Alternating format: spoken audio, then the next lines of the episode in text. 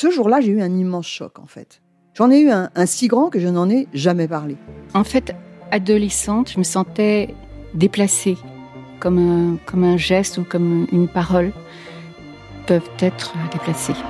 En famille, en amour, au travail, en société, trouve-t-on jamais tout à fait sa place? Ce sentiment d'être en adéquation avec soi-même, de se rapprocher de la personne que l'on a l'ambition d'être. Une carrière pertinente qui nous rend heureux, un entourage qui nous aime pour ce que nous sommes, une vie qui nous ressemble ou tout du moins nous trahisse le moins possible.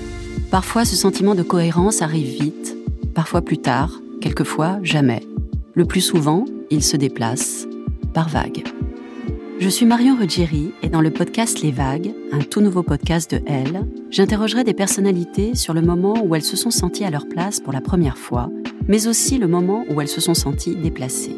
Je me rendrai chez elles ou dans un lieu cher à leurs yeux pour qu'elles me racontent ce jour fondateur où elles se sont dit ⁇ Là, je suis bien, je suis là où j'ai toujours voulu être, et c'est moi. Découvrez et écoutez les vagues à partir du 24 octobre sur toutes les plateformes de podcast. Bonne écoute. Mom deserves the best, and there's no better place to shop for Mother's Day than Whole Foods Market. They're your destination for unbeatable savings, from premium gifts to show-stopping flowers and irresistible desserts. Start by saving 33% with Prime on all body care and candles. Then get a 15-stem bunch of tulips for just $9.99 each with Prime. Round out Mom's menu with festive rosé, irresistible berry chantilly cake, and more special treats. Come celebrate Mother's Day at Whole Foods Market. C'est mon histoire, le rendez-vous iconique du magazine Elle. Les lectrices racontent leurs aventures les plus folles et les plus émouvantes. Comment la vie sexuelle de mes voisins a réveillé la mienne. Vibrez maintenant avec le podcast C'est mon histoire. C'était en pleine journée, un samedi. Étendu sur mon lit, j'écoutais un conte pour enfants que j'envisageais de diffuser à mes élèves de moyenne section.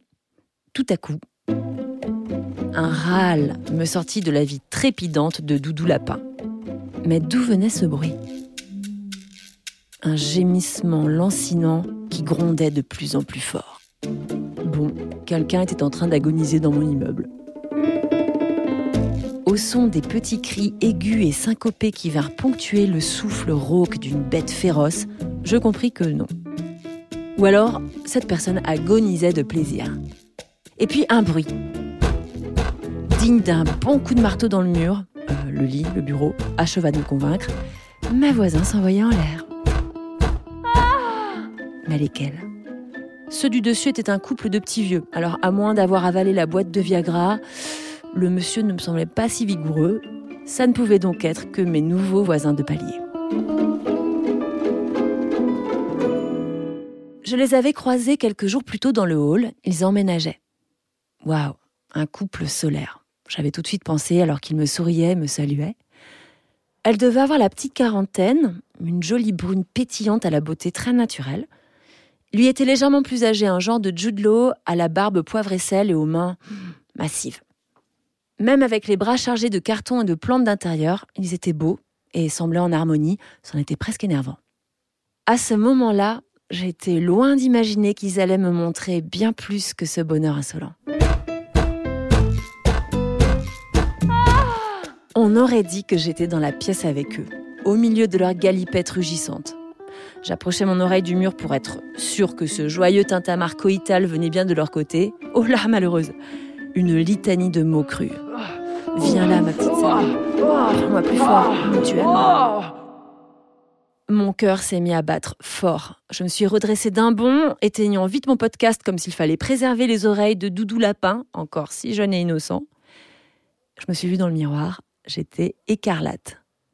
À la fois un peu surprise par l'obscénité et curieusement exaltée. Moi qui avais toujours été pudique et peu portée sur le sexe, j'étais servie. À 34 ans, je n'avais pas eu beaucoup d'histoires et surtout elle n'avait jamais été basée sur ces questions-là. Moi, je cherchais l'amour, le grand, le vrai, celui qu'on m'avait vendu depuis l'enfance. Issue d'une famille bourgeoise tradie, j'avais toujours ressenti que ce qui était en dessous de la ceinture était tabou. J'avais donc grandi avec l'idée qu'il fallait rencontrer un homme et l'épouser. Donc pas de place pour le plaisir. Chez moi, le sexe, c'était une affaire sérieuse. Et progressivement, s'est installé une culpabilité inconsciente dès que je faisais l'amour comme si c'était mal. Alors forcément, avec les hommes, je manquais de légèreté sur le sujet. En fait, j'avais même plutôt tendance à les faire fuir. Mes amis s'arrachaient les cheveux pour tenter de m'inculquer le bonheur, la joie de la sensualité, sans penser à l'après ni au plan de table du mariage, mais sans succès. Pour écouter la suite de cette histoire, vous devez être abonné à Elle. Nous vous proposons une offre 100% numérique ou une offre avec votre magazine livré chez vous chaque semaine. Faites votre choix sur la page l.fr/slash